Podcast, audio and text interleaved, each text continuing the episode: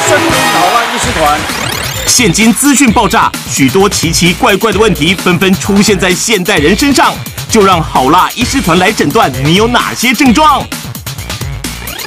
好辣军团们又有什么奇怪的镜头呢？那小助理师夏雨桐，大家好，我是夏雨桐。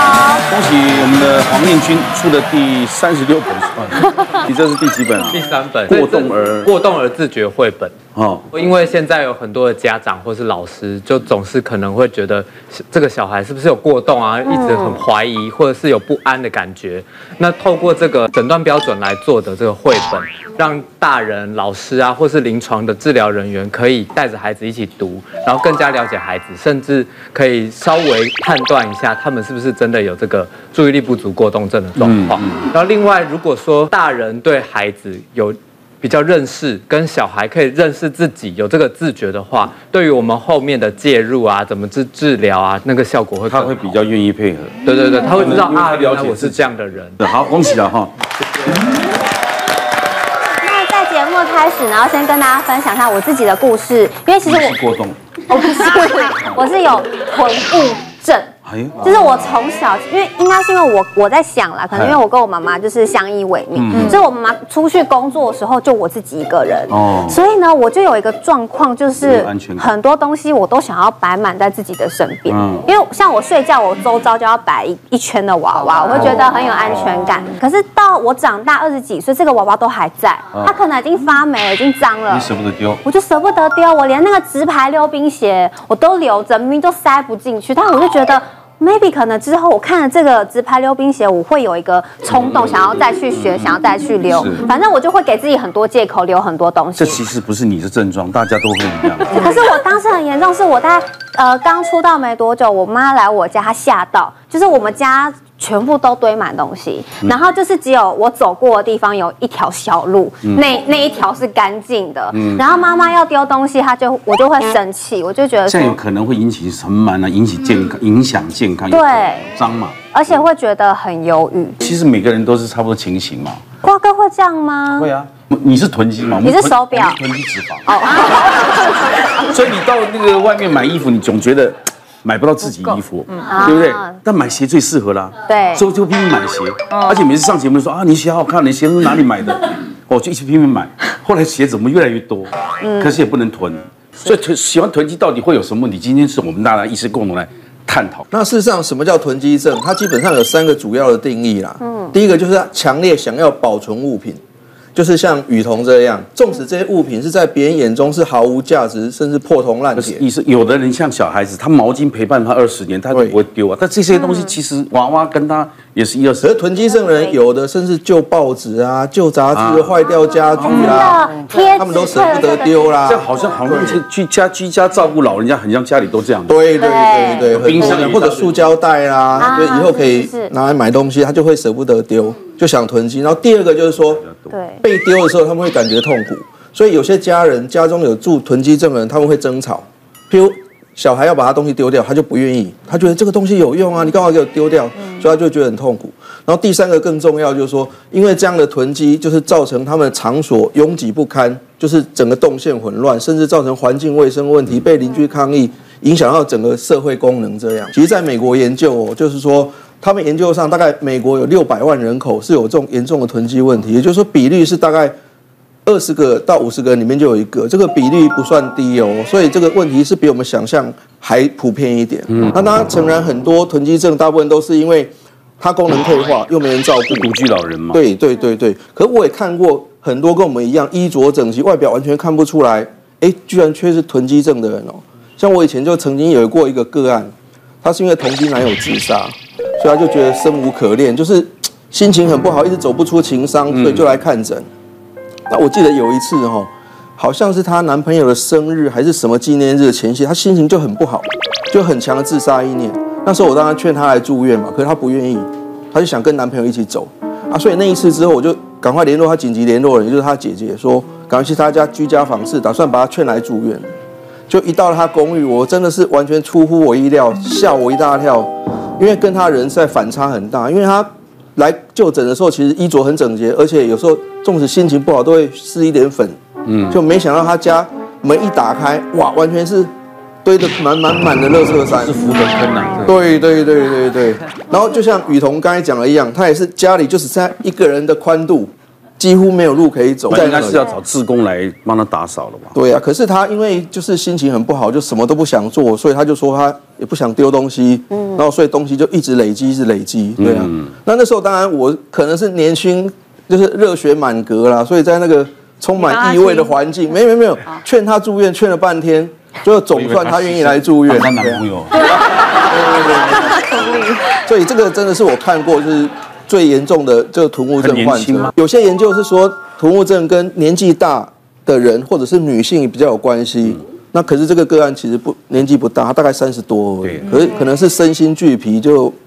就什么都不想做，就会变成这样。这完全是心理因素的问题。对啊，对啊，对啊，对不对？他只要找到一个男朋友重新振作就好了嘛。也许啦，对啊，对啊，对啊。爱上下一个人就好了，另外一个人。对，下一站会更好。哎，我这心里很拉扯，你知道吗？因为其实我是有洁癖的人，所以我在我家大部分地方都是很整齐。可是我囤物在哪里？我是太爱买衣服了，嗯，而且我是淘宝达人，我可以玩尽所有淘宝的游戏，然后让我来的这一单基本上是不用花钱的，你知道吗？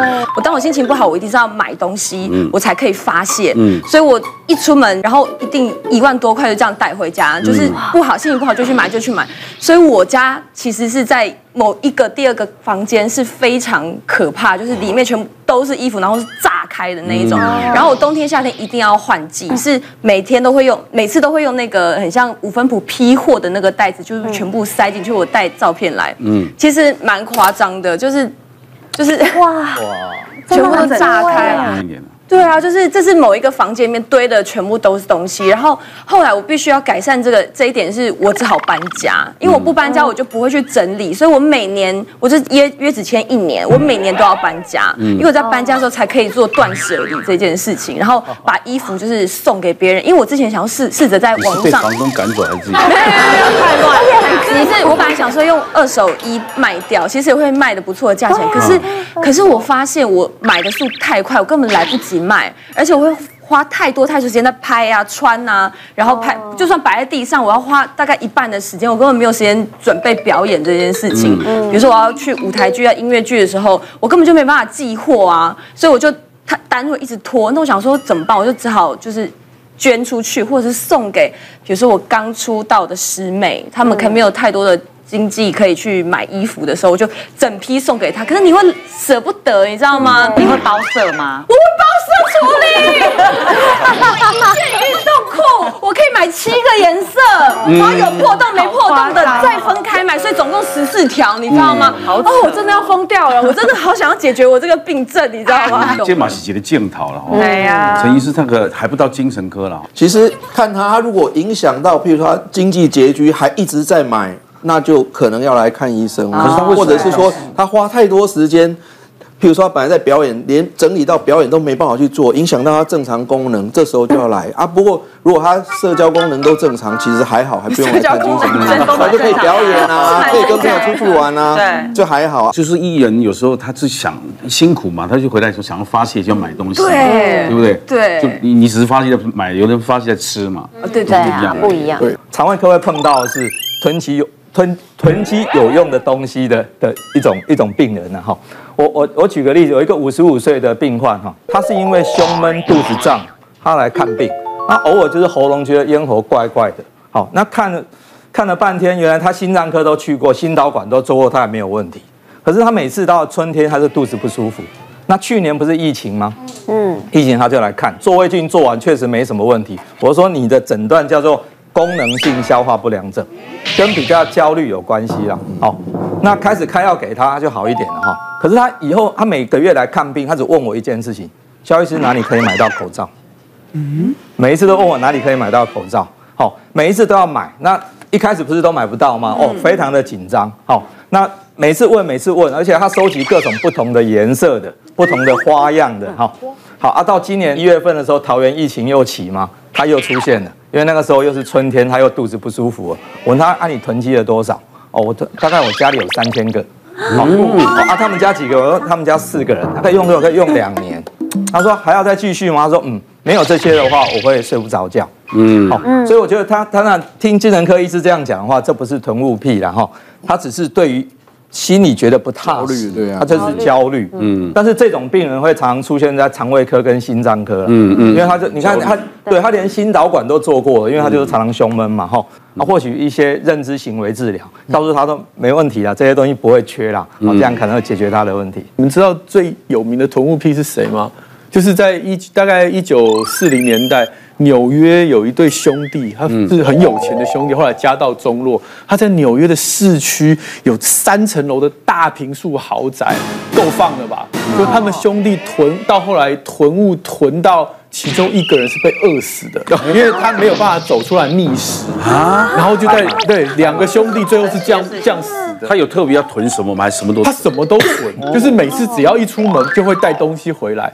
那可能真的就像刚刚讲，他们在填满心中的某个空缺，因为他们曾经是律师，曾经是社会上有威望，曾经是有钱的，但是可能就因为这个家道中落，所以那个空虚一直没有办法被满足。那我觉得这件事情其实蛮有意思的。我我之前访问过一个就是专门去打理囤物癖的一个专家，嗯，他说他其实走上这条路是因为他自己的母亲是退休老师，嗯，他囤什么？他退休了。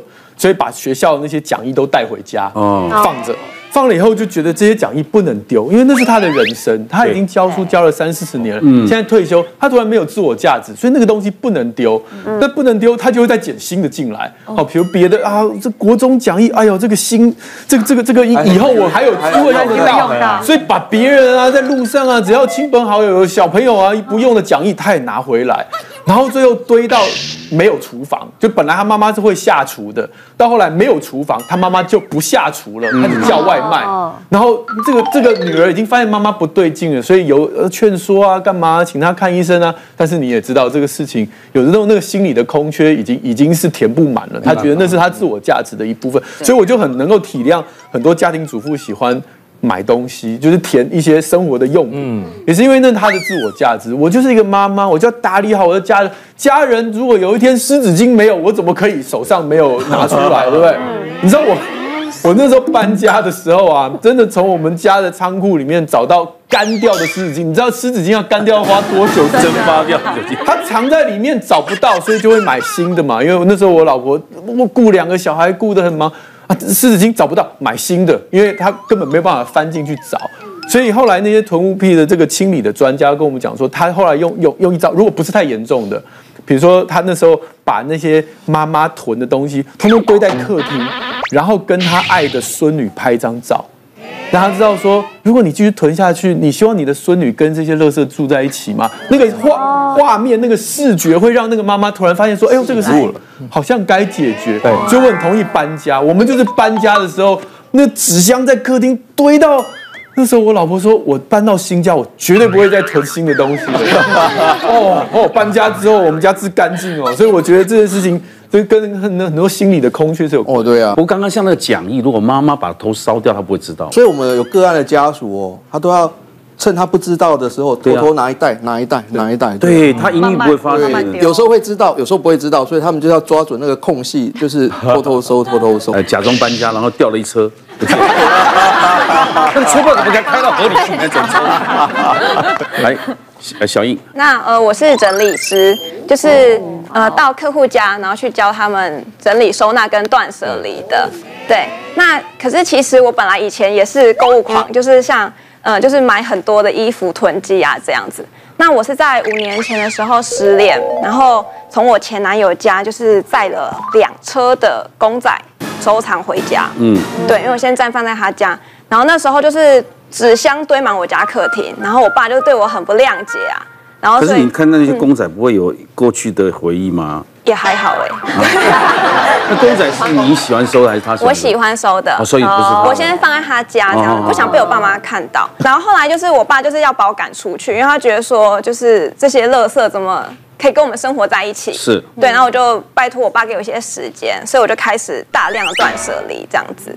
对，然后后来就是断舍离，我大概断了上万件物品。你是拿来卖还是丢掉？我是拿来卖，我在两年卖了就五十万。哎呦，哇！对对对，然后所以我就发现说，五十万算三四分之一，它它的成本大概要花到一百。不要想，很可怕，回来了。你想想看嘛，这衣服能卖到两层、一层就不错，对不对？对，真的。但公仔有的会赚钱哦。会，公仔呃，少部分赚蛮多的，但是大部分都叠加。对你这样讲，人家就爸爸就不会。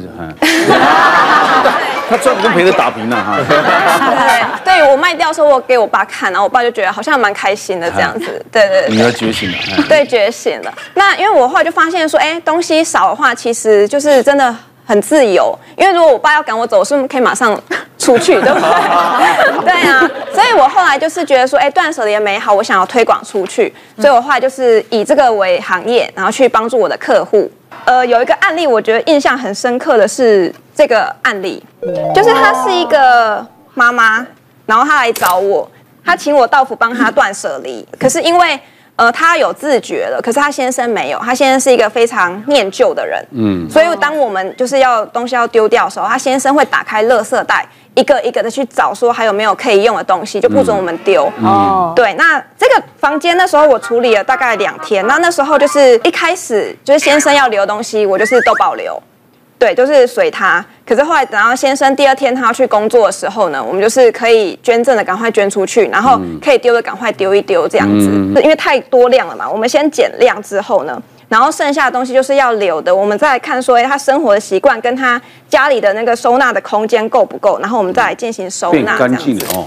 对，可是如果当我们东西如果减少的话，其实是可以就是变成像这样很清爽，因为其实大概八成的东西其实都不会用，对，用不到的。那你现在这是工作吗？这工作是正职。那薪水怎么算？你一个小时有算小时还是算？算时薪，还有加车马费这样。嗯，就说观众可能在。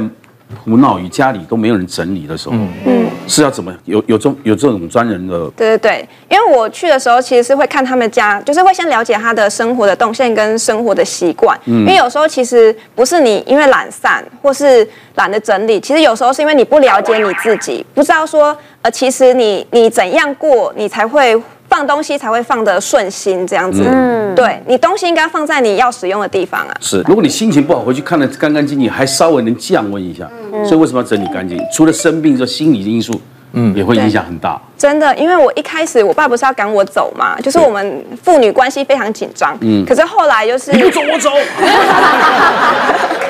对，然后可是后来就是变成说，我爸现在看到我都笑嘻嘻的。嗯因为家里很干净啊，捡到一个这么会整理的，对啊，是很棒啊，很棒的。接下来我们来看看大家有没有这个 注意力不足。你干嘛念经文啊？这是经文。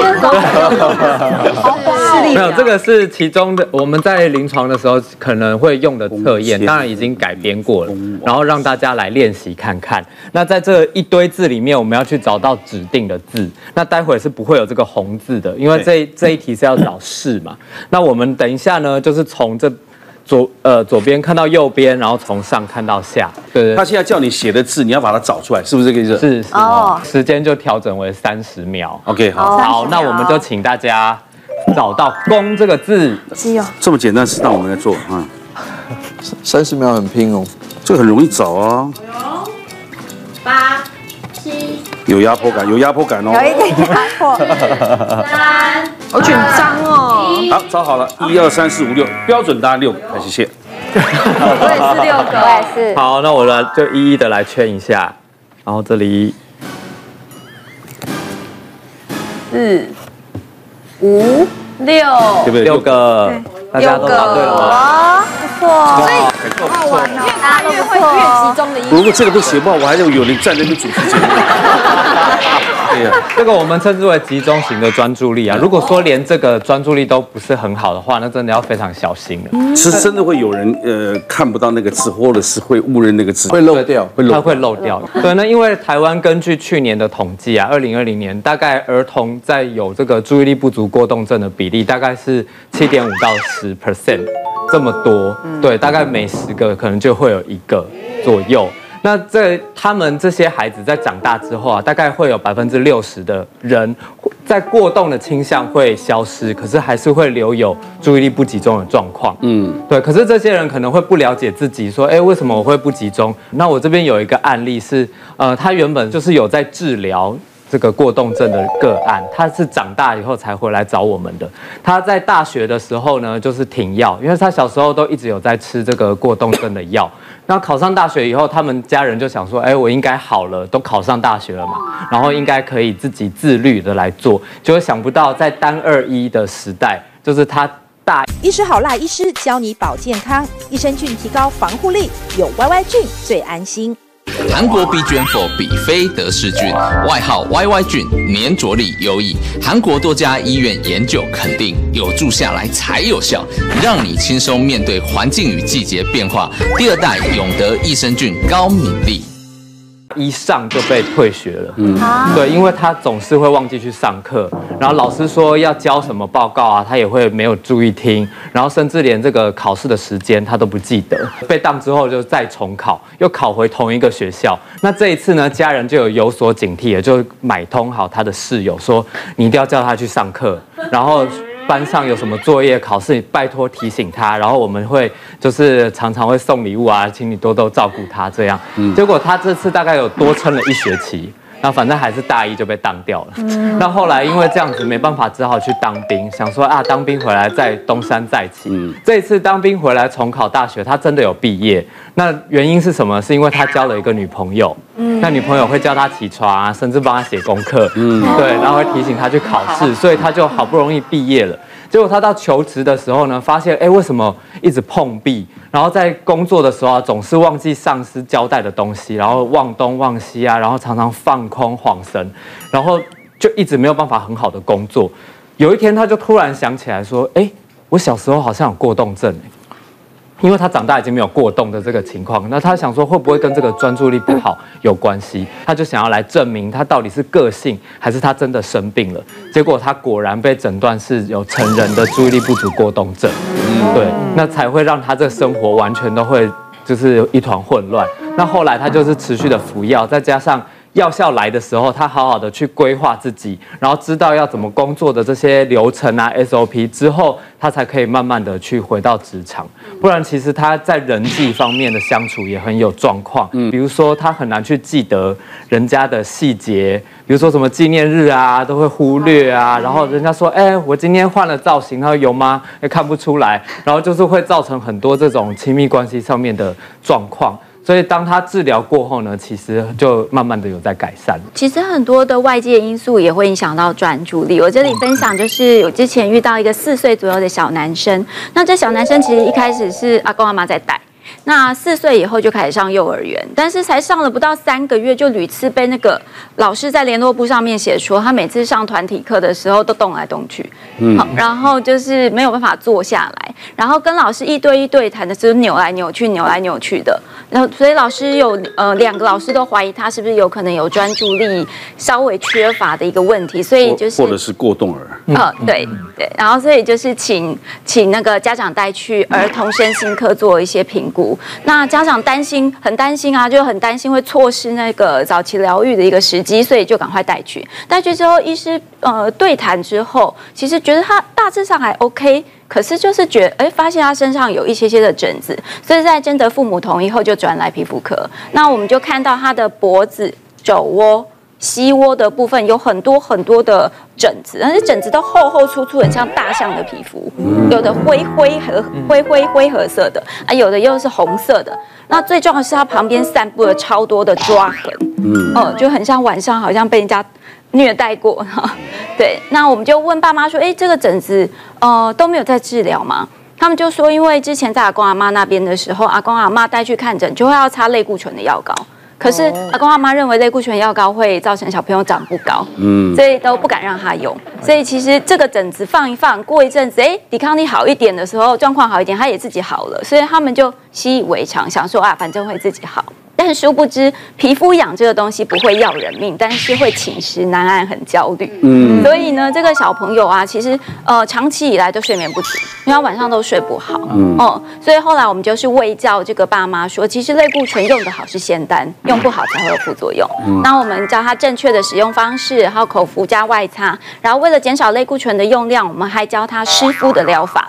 还有就是一些日常照护的方法。慢慢的过了几个月，这个四岁小小男生的皮肤就慢慢好起来。后来有一次回诊的时候，妈妈很开心的说，小朋友睡得很很沉，而且。一觉到天亮，这是他以前很少出现的。那后来发现他早上起床后，人也比较开心，比较有精神。嗯，而且老师也说他的专注力就改善。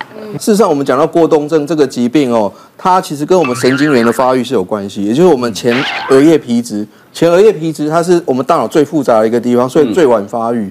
所以很多小孩子，因为他还没发育好，所以他注意注意力就没办法集中。而其实长大之后，慢慢他就会好。所以也就是说，如果很轻微，确实是可以不用吃药。嗯，其实那个每每一个看起来动来动去的小朋友，背后可能都有不同的原因。对呀，对，所以一定要问清楚。像之前有一个孩子，他来看我，那老师就就跟妈妈抱怨说：“你你家的小孩哈，没有一次哈，我们下课的指令做得到的啦。嗯，排路队他也不知道大家在干嘛，玩游戏他也搞不清楚规矩，然后说明天要带什么东西，他通通都不记得。”那我就问这个妈妈，我说：“那在家里面，他觉得在家里面跟孩子相处没什么太大的问题啊，哦，就读绘本啊，讲故事、玩游戏，好像都没什么问题啊。”我说：“那你有没有觉得啊，他常常会？”嗯，讲话他都会哈哈来哈去的这样，嗯，都会啊，啊再讲大声一点他就 OK 啦，嗯，我说我说 OK，那我们只有两件事，第一个你先去验听力，嗯，听力如果确定没问题的话，那你的孩子就是有一些听知觉的的障碍，也就是说，对这些孩子来讲，你给他三个以上的指令，他根本听不到，嗯，所以我就跟妈妈说，我有两件事做，第一个就是说，请呃这个请老师把孩子的座位放在他旁边。啊，那第二个就是跟老师讲一下他有这个状况，所以讲指令的时候就对着他讲，然后就确定点点头，他有听到。老师很棒，这个老师真的很棒，然后老师就照做，然后回来说没问题了。现在只要讲规矩的时候，跟同学讲完说，啊，那你有没有听到？我再讲一遍给你听，那他就记记得了。排路队也没问题，玩游戏没问题，那就没有问题啦。所以我觉得这个事情就是说，你要了解你孩子背后他没有办法接受指令的原因。好笑的是，那妈妈。看到孩子的转变之后，说这个东西有没有遗传？我说我我不太确定，还有没有遗传？因为他也是这样。对，他说，他说，哎，对，他说我好像小时候也是这样哎。我说我问你哦，你跟你老公看电视的时候，你老公有没有抱怨你都开太很大声？他说你怎么知道？我说你就一样啊，就是他听力没问题，但是那个与那个电视里面这些剧情如果不够大声，他会跟不上，嗯，他就转很大声，她老公就哦，你一定要开那么大声吗？很很好玩，非常有趣。其实像这样的一个案例，上课好像没有专心听，没有专心上课。嗯。可是老师一问问题，马上举手，马上抢着回答。我们会说他的冲动性比较高。对。这样的小朋友，其实我们都会转接到儿心，甚至要做一些智力测验。嗯。因为临床上会发现，这些孩子有可能是智力比较高。嗯。老师，你讲的东西我都懂了，所以我一定不专心听。甚至另外一类，我们叫做他的听觉专注力比较好。我们都会希望孩子上课专心看着老师，甚至你在跟另外一半讲话的时候，你怎么都不看着我？可是你讲什么他都有听进去哦，那可能是听觉专注力哦。来这边叫各位回去测试一下哈，来大家注意一下我的手，嗯，注意我的手，来，请问这是多少？一。这是多少？二。一加一等于多少？三。哎，哎，哎，有人回答二，有人回答三，前面老前面的医师没有看到都回答二，为什么？因为他们只有听觉，他们没有看到我的手。所以这代表什么？如果你回答三，你的视觉的处理是比较快的，你的视觉是比较敏锐的，所以呢，这些人大部分的视觉专注力都比较好。嗯，那如果你回答二的人呢？你的听觉先觉嘛，你的听觉先来处理了，所以呢，听觉的专注力可能比较好。所以国外有研究哦，如果那个男女朋友哈，很多女朋友会反映，我在跟我男朋友讲话的时候，他都不看着我，但是呢，他好像默默就去做事情，或者是呢，我问他什么，他还是可以回答。他这个不叫不专心，这个叫不尊重。对，顶多是不尊重，但是他的注意力还是有的。所以我们在小朋友的身上会看到这一点。很多孩子呢，上课，甚至很多大学生上课的时候，就是自己做自己的事情。可是呢，老师问问题，他还是有办法回答，可以跟老师做互动。嗯。但是呢，在我们传统中国上的教育，总是希望你上课的时候是正襟危坐，看着老师。嗯。这是一个规则的教导。但是我们从专注力的角度来看，我们还是认为这个专注力是 OK 的。嗯。可是碰到那种天才儿童，他会觉得这个课好无聊。对。对对，那你没办法。是。所以他会就他做他自己的事情。嗯。接下来要讨论的，接下来我们来。测测看，你有强迫症吗？哎，哦，哎，这有两盒鸡蛋，大家选一下，大家觉得哪一盒鸡蛋比较新鲜？哎，我我觉得二号。啊，比较新鲜。有差别吗？这个蛋只是这样摆差别。好，那我公布答案好了。基本上蛋当然是中性的，这完全看不出哪个比较新鲜。对啊。但是强迫症的人他会喜欢一号。嗯。因为强迫症他们对于对规则都是特别要求遵守。他绝对有这个绝对有强迫，对，那个绝对有看。我不太了解雷尼啊。我我们刚才可以看到一号，他的蛋是摆的很对称，所以强迫症的人他们对于特殊的对称啦、秩序啦或整洁都有特殊严格的要求。那像我有个个案哦，他就是对于东西的摆放啊，就是有一种无以明之，就是非常坚持的要求，所以他家东西都要摆得整整齐，照他意思，连一公分都不能动。嗯啊，所以他因为曾经这样，就是卖场做过那种排货员，他本来想说他喜欢喜欢整齐啊排列，所以这个工作应该是得心应手。嗯，结果没想到一去做之后，就是他每次在排罐头的时候，总是再三觉得排不好，就一直排一直排，整天都在那边排。然后顾客拿走一个罐头，他就觉得不对劲，又在排。如果有人撞到他罐头，他会疯掉。哦，对对对对，会崩溃。对，所以他整天没什么事都干不了，只能排罐头，所以没办法，那个经理一下就受不了他，就把他解聘掉。所以因为他这种状况，很多强迫症人的他的习惯会对他们生活造成很大的困扰。像我那个个案也是哦，像他走在路上，就是也要照着。固定的规则，譬如他走斑马线哦，只能踩到白的，不能踩到黑的啊。也就是说，这种它就会变成对对对对。有一阵子，我也是，我也会。还有那种有格子，对，然后他严会走格子里面，他严重，他踩不对就要重来。他跟鬼，我掐，啊你赶赶不上来的，不掐死被鬼啊！对对对，所以搞得他就是。走一个一段路都要花一两个小时，哪里都去不了。这个只是小时候就玩跳，对对，坏掉了。所以他虽然哦，就是很少出去，可他在家里也是很痛苦，因为他说他键盘打字啊，每个字力道都要平均哦，你不平均就要重打。他有时候打一打哦，他脑子还会发出指令叫他打某个字，比如说打 Google，明明没有 P，他脑子就说你要打 P，要不然电脑会宕机。他只好又打 P，然后打错字又重来，所以他就是在这种。两面煎熬之中，一下又怕宕机，一下又又打错之中，就是非常痛苦。那所以很多强迫症的病人就是这样，就是说。他们花很多时间做这些徒劳无功的事情，可是不做又很难过，所以他们这个病是痛苦指数很高的一个疾病。哎，你有没有看过那部电影啊？会计师啊，班艾佛列克。有有有看过。他从小就把东西都叠得干干净净、整整齐齐，钞票都弄好好了，嗯，有金币摆好这样。对，他就是强迫症。对数字非常敏感，都是会计师。强迫症跟强迫性格是不一样。强迫性格就是他把东西摆得很整齐，他很舒服。嗯哦，这个这个领带啊，从长到短啊，从深到浅排完哦。我很舒服，这是强迫行为，但是强迫性格，但是这不影响他的人生。嗯嗯。但是强迫症，就像刚刚陈医生讲，他是很痛苦的。他知道洗洗手洗一百次不 OK，可是他做不到，他不 他他做了他也很痛苦，他不做他也很痛苦。所以强迫症其实是很特殊的一个族群的。是。那而且有大概百分之十到二十的强迫症，其实从就是我照顾的孩子，从儿儿童时期就开始，所以这个其实从爸爸妈妈的在跟孩子相处过程就已经可以感受到。像我有一次碰到有一个孩子，他进我门诊的时候啊，那大部分小朋友进来都东摸西摸嘛，那个小朋友是这样，哆啦 A 梦，哎，就进来他就这样，那我就我就我就看他一直握很紧哦，他他我说你你怎么啦？然后爸爸就会翻白眼。那意思就是他就跟娓娓道来说，他的小朋友因为疫情的关系有没有？所以现在学校都很强调洗手，然后就会恐吓小朋友说手上会有细菌或病毒会吃到肚子里面。那小朋友一字一句都听进去了，慢慢慢的他这个强迫症就出来，他就跟就开始洗手。那那每次都洗，每次都洗洗就就是他没有洗到满意，他他走不了。那出了厕所之后，出了这个洗手台之后，他又觉得说，我好不容易洗干净了，下次碰到洗手台不知道什么时候，我干脆不要碰好了。他就这样子。然后爸爸说，连开门都没办法开，嗯，开门嘛，他没办法开。他如果有家人在，他就叫家人开。啊，如果说没办法，他就这样开。那当然，当然对他来讲很痛苦啊。那我我不知道我能不能帮助他什么，嗯、所以我只能跟他讲，我就赶快跟那个孩子稍微聊聊天。我说你很担心这个，对不对？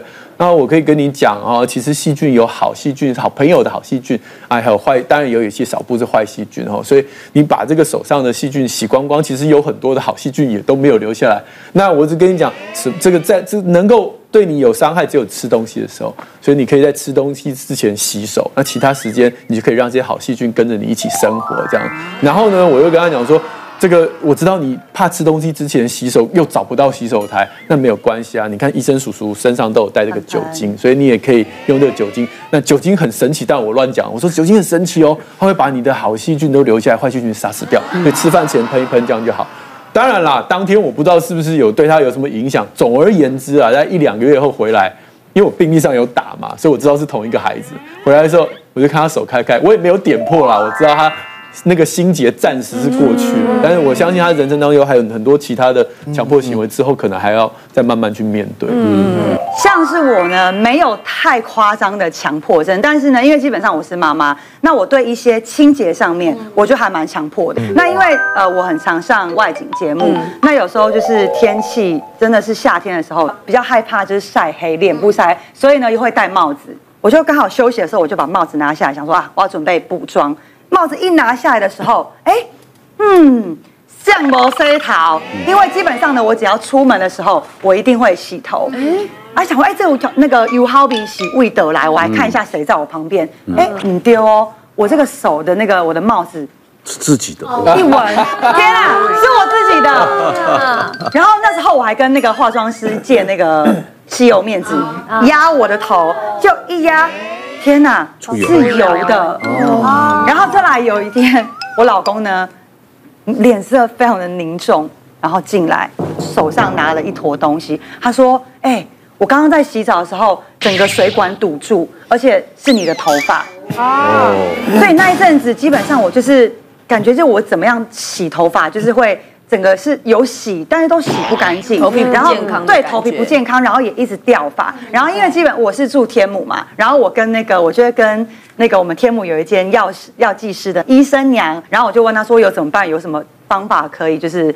改善这样，然后他就推荐我，网络现在有一款呢，叫做养发双芯的洗发精，就是这个。然后呢，因为基本上呢，它是这一个系列，它是德国皮肤科医生他们研发的，那里面有 pH 五点五的温和的弱酸性的配方。然后呢，它有五十五年的这个医学皮肤的护理品牌，基本上非常棒。它有两种的不同的系列。嗯、那再来呢，刚刚有讲到 pH 五点五嘛，哦、对，很香，它是很淡的味道。那 pH 五点五，它其实可以让我们的头皮直接在一个非常好的一个呃微酸的环境下面。嗯、那再来呢，我们的头皮或者是我们整个是有好跟坏的菌。嗯，那好菌跟坏菌呢，它其实也可以达到一个平衡。嗯，对，那基本上呢，像我现在手上这一罐，它是呃油性的洗发的。嗯、那油性洗发，它洗起来是非常非常的保湿。嗯，那等一下我直接啦，因为呃我今天直接把我的头发带来了，然后大家可以。幸好有带啊。你有不带头发的时候？没有，就是呢，基本上呢，我要让大家知道，因为呢，我这现在这个头我是有漂过的，啊、但是在我漂过的状况下。我的头发看起来，我这也是漂过，这也是新生儿，还可以这么的亮，这么的健康。然后再来呢，我不给瓜哥闻，我给我们的医生闻。陈医生，陈医生闻，我是最最那个了。很清香，对啊。哦，而且很清爽，对不对？对对对。对，然后呢，对，是真的，因为医生不会说谎嘛。然后呢，就你说医生不会说谎。在公共真的啦，然后因为呢，它里面还有另外一个，是它有那个 PTO 的因子，可以深层的净化头皮。然后呢，我老公以前都不太那那一阵子啦，不是以前啦，就那一阵子呢，不太从后面抱住我，但他现在呢，都会从后面抱住我，然后抱很久很久。哎呦，对，然后再来呢，另外一款的这个，它有两个系列，对，雨桐手上的这个，它里面有烟碱酸。咖啡因，还有一个是银杏，哦，对，这三个。然后呢，它其实这一款它是可以帮我们保护头皮，然后另外一个呢，除了保护头皮之外呢，还可以强健我们的发根，嗯，会让我们的头发跟头皮呢更加的健康。然后这两款呢，它们全部都是德国的进口，而且它里面呢有这个 E-Cup 的欧盟的验证，敏弱的肌肤也是可以使用的。这个要注意耶。对，然后因为它里面没有皂碱。然后也没有矽灵，也没有 SLS 这个东西，所以基本上都可以非常的安心使用。而且我现在每天呢，一边洗头，然后一边保养头皮，那长期下来呢，就是让这个头皮深呼吸，而且我的发根清爽，同时呢。发尾非常的蓬松，哎呦，有看到吗？这是真的非常蓬松。对，然后呢，让我这个整个出门啊，就是整天不会太出油，嗯、然后或者是也非常的好做造型，可以让头皮头发呢更加的健康。就像齐慧所说的，我们头皮其实是皮肤的延伸，那它就跟我们的脸皮一样，其实很容易受到外界的刺激，会变得敏感。然后现代人其实充斥着高温、高压、高污染，那这个三高其实会造成我们头皮油脂过度的分泌，然后头皮的细胞会过度代谢，所以会造成脱屑、泛红、瘙痒的状况，一不小心就会变成一拨头发油臭味，一抓头皮雪花飘的尴尬状况。嗯、那面对这种敏感性的头皮，我们建议就要选择在呃日常的养护的部分就很重要。那那像洗洁那个洗发精的选择上面，我们可以把握三个原则。首先，第一个要选择低敏感性的一个产品，就像刚刚齐慧说到的那个 ECOF，ECOF 是欧洲的。防敏研究中心，那只要通过这个中心认证的，它通常都不会含有细磷，不会含有那个 SOS 这种会造成刺激性的一个界面活性剂，所以可以适合全家大小一起使用。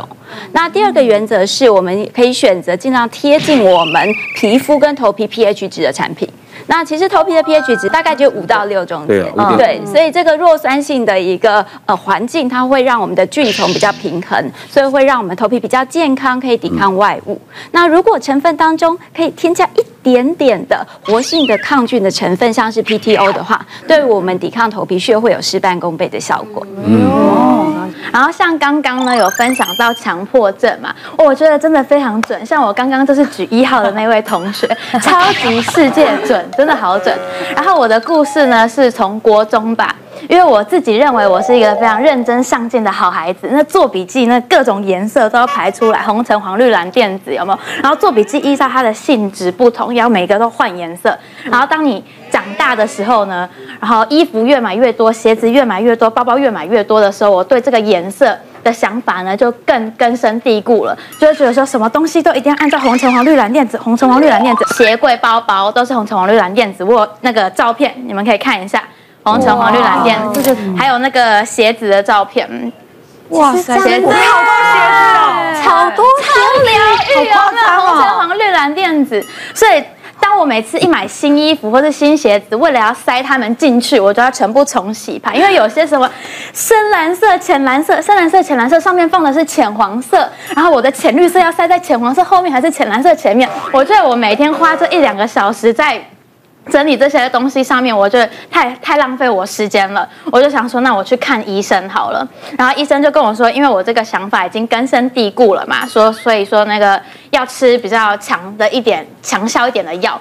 但是他因为在刚开始的疗程，我们需要每个月都哎每个礼拜都去调药，然后我又是世界无敌大懒人，每个每个礼拜要我去调药，我觉得好懒，而且我觉得我整理这些东西，看它红橙黄绿蓝靛紫，我很开心，所以我就跟那个医师塞尤娜拉永远不见了这样子。嗯，那你对我们后面没有红橙黄绿？对啊，是不是很想混在那个红里面？对啊，我看那边有粉红色面对我，我现在心情很好。他没有照那个影的颜色这样画会不会？没有，有红有红橙或绿蓝靛紫，我这样就很开心了。对，不要不要看到就好开心。强迫症了，开开心心。对啊，其实强迫症真的很害怕那种是长时间下来，而且养成习惯了。我有个个案，她是小学四年级的女生哦，她带来的原因哦是妈妈觉得她写功课非常的慢，所以就会认为可能是专注力的问题啦，或其他因素。然后我们一看专注力也都还好哦，然后仔细看她写功课的状况，我们发现哦，他写功课哦，国语作业。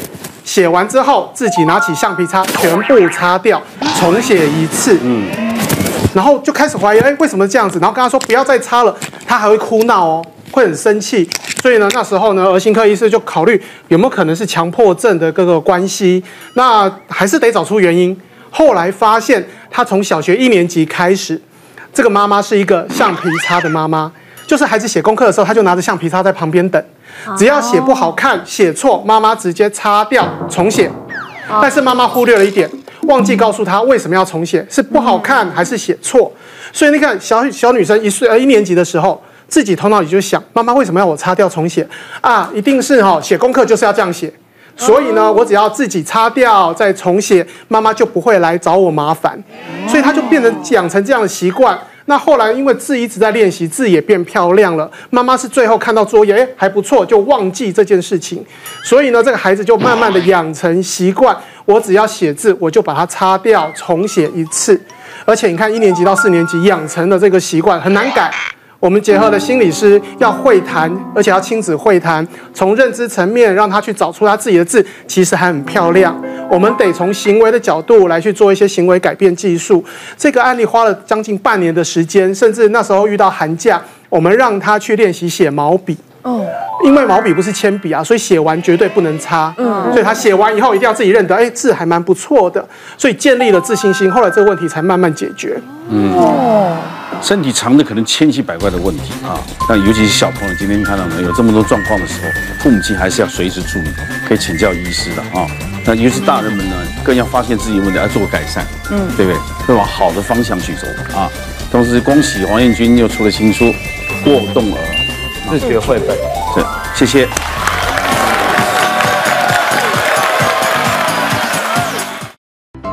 谢谢大家对好辣医师们的支持，记得订阅医师好辣 YouTube 频道，还有按下铃铛收看最优质的内容哦。